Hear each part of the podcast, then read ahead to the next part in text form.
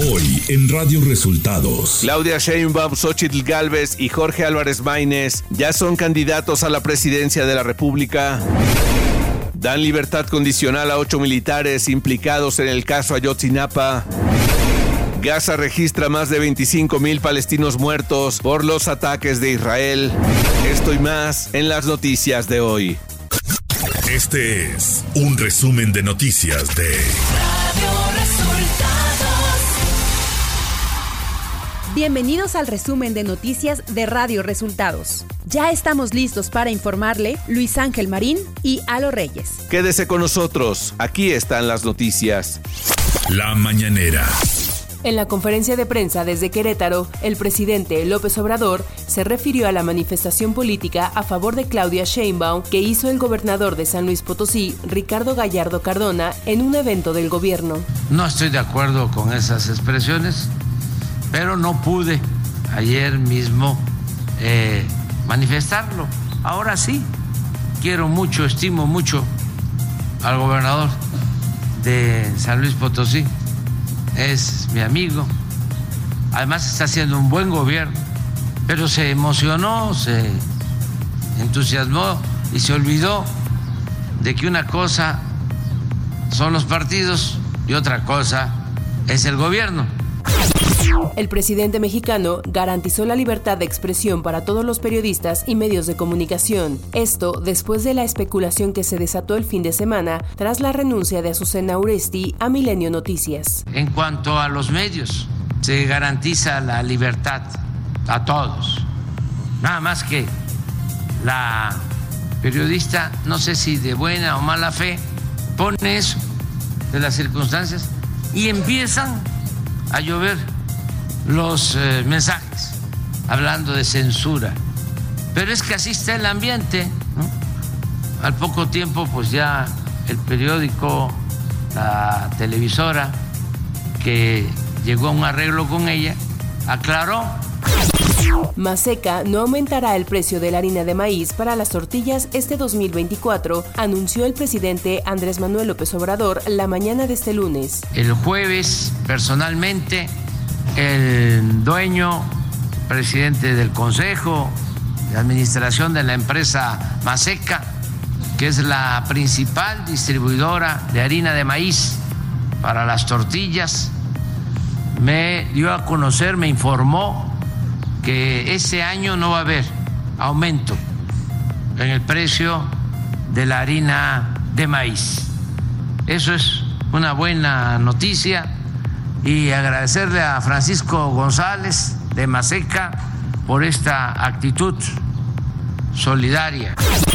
La Comisión Nacional del Agua, Conagua, firmó un convenio de colaboración con el gobierno de Querétaro para solucionar el problema de abasto en la entidad. En las instalaciones de la base de la 17 zona militar, el presidente López Obrador firmó como testigo. El gobernador Mauricio Curi González resaltó que se resolverá el problema de suministro de agua para los próximos años. Y este que le podríamos denominar Acueducto 3 o próximo proyecto para poder tener agua hacia para las próximas generaciones, sin lugar a dudas, de una viabilidad y sustentabilidad a nuestro Estado. Uno de los grandes problemas que tiene Querétaro, que es el agua, sobre todo para la zona metropolitana, será ya resuelta gracias al apoyo federal y a las acciones que está haciendo aquí la CEA. Y otra vez, señor presidente, muchas gracias por todo su apoyo. Radio Resultados. Elecciones 2024.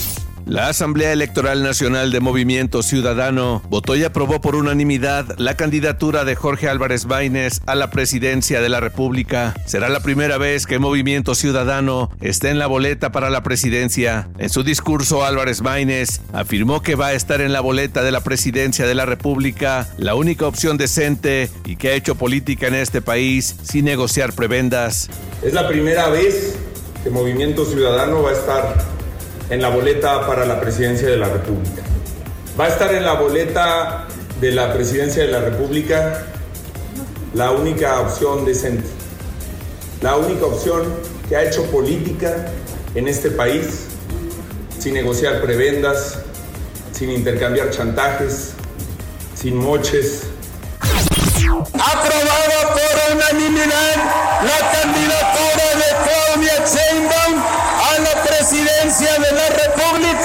El Consejo Nacional de Morena aprobó por unanimidad de votos la ratificación y declaratoria de Claudia Sheinbaum Pardo como candidata a la presidencia de la República. Al tomar protesta en el marco de la cuarta sesión ordinaria, Claudia Sheinbaum manifestó que la democracia y la libertad son las primeras reivindicaciones del proyecto que ella representa, el humanismo mexicano. Protesto que llevaremos a México por el sendero de la paz, de la seguridad, de la democracia, de las libertades y de la justicia.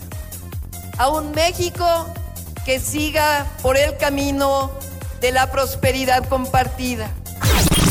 En el marco del decimosegundo pleno extraordinario del décimo Consejo del Partido de la Revolución Democrática PRD, se eligió a Xochitl Gálvez como su candidata a la presidencia de la República. El presidente nacional del partido, Jesús Zambrano, confirmó que con dicho acto se cumple con la normatividad legal para que el PRD postule de manera coordinada con el PAN y el PRI a Xochitl Gálvez Ruiz. Al acudir al quinto informe de gobierno de Mauricio Vila en Mérida, Yucatán, Xochitl Galvez dijo a la prensa que durante la intercampaña seguirá recorriendo el país, escuchando a las personas y dijo que del informe de Mauricio Vila se lleva ideas de políticas públicas interesantes. Esta intercampaña voy a seguir recorriendo el país, sobre todo eh, escuchando a las personas. Hoy yo me llevo muchas ideas de este informe, de muchas políticas públicas interesantes y seguramente seguiré recogiendo propuestas para plantear lo que será mi programa de gobierno.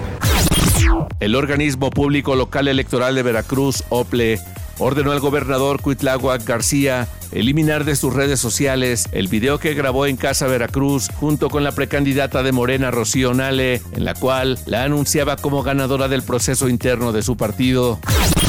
La Comisión de Quejas y Denuncias del INE ordenó el retiro de un video divulgado por el gobernador de Nuevo León, Samuel García, en el cual promueve con enfoque político electoral a Jorge Álvarez Maínez, candidato de Movimiento Ciudadano. Igualmente, los consejeros hicieron un nuevo recordatorio al gobernador de Nuevo León de que por su cargo debe observar un especial deber de cuidado, porque de lo contrario pone en riesgo la equidad en la contienda.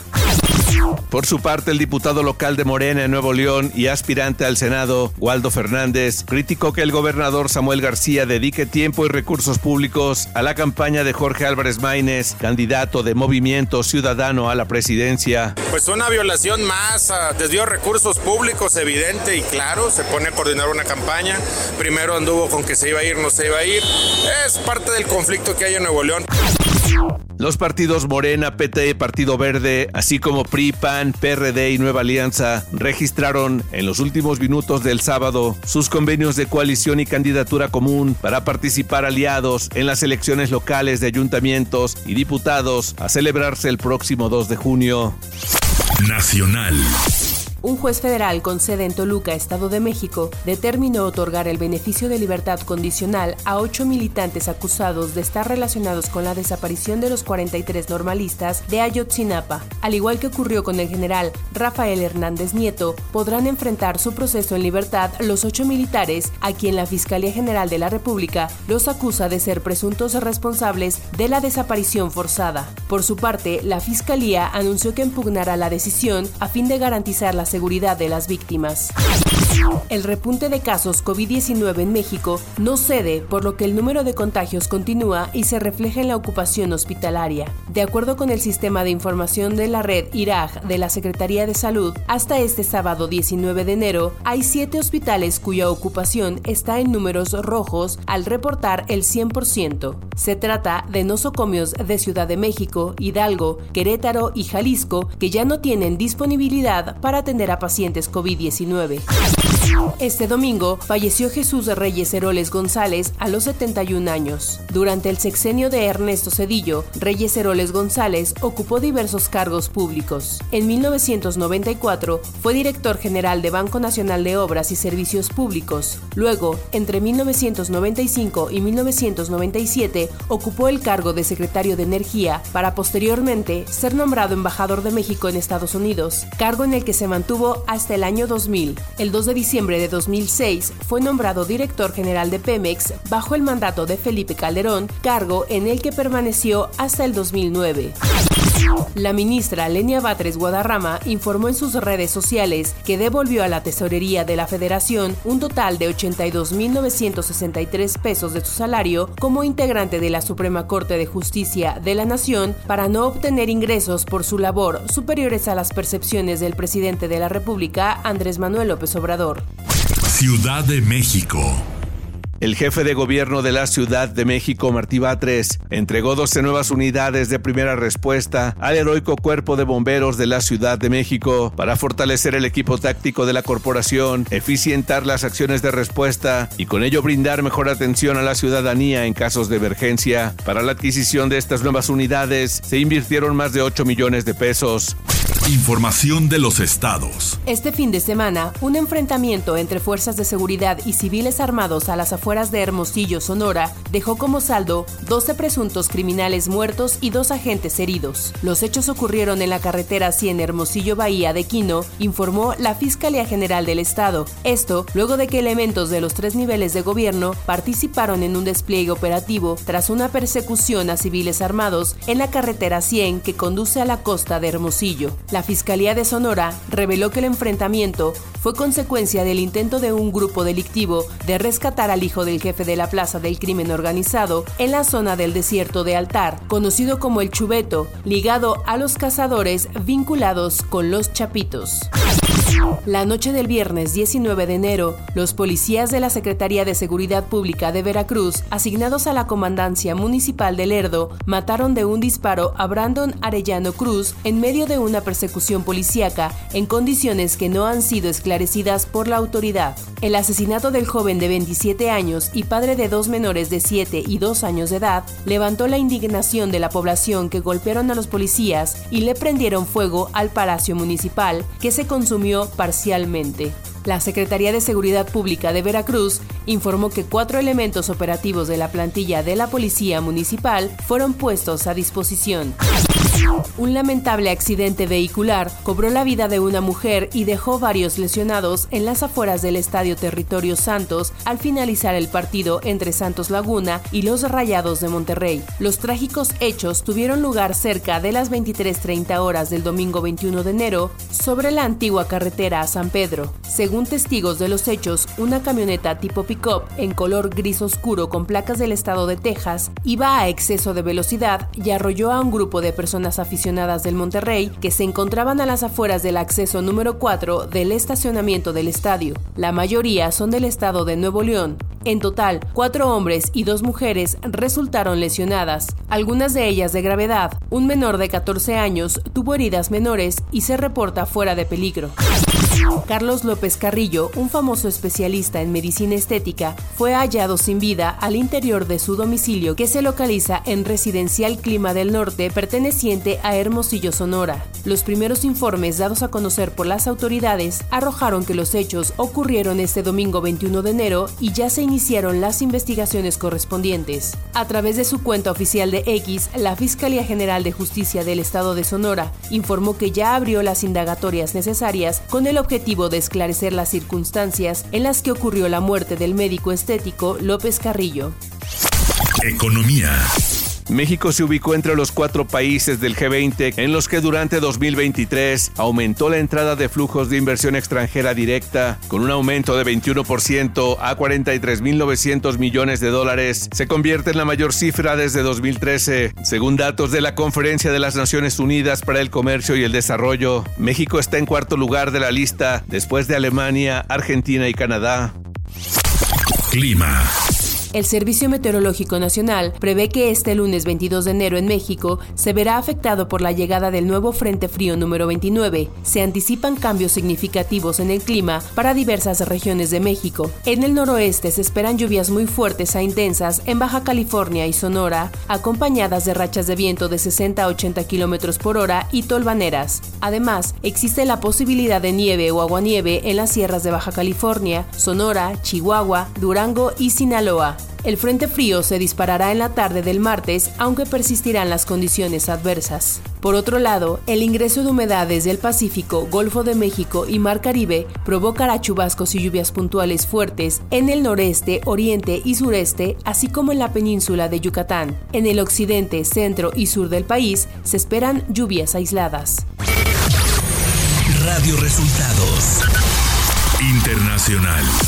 El Ministerio de Salud de la Franja de Gaza dio a conocer que el total de palestinos muertos por los ataques de Israel desde el 7 de octubre sobrepasa la cifra de 25.000. El número de palestinos asesinados por Israel es de 25.105 y el número de heridos de 62.681. El Ministerio Gazatí divulgó el recuento tras precisar que la ocupación israelí, tan solo en las últimas 24 horas, cometió 15 masacres contra familias en Gaza, causando 178 muertos y 200 293 heridos en las últimas 24 horas.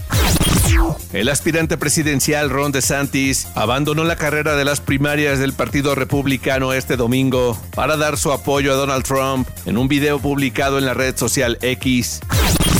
La presidenta de Perú, Dina Boluarte, fue agredida el sábado por dos mujeres durante un evento oficial en la ciudad de Ayacucho, donde 10 personas murieron en las protestas contra su gobierno. La agresión ocurrió cuando la presidenta participaba en un evento público, acompañada del gobernador regional de Ayacucho, y dos ciudadanas se acercaron sigilosamente a la presidenta y agredirla jalándola del cabello.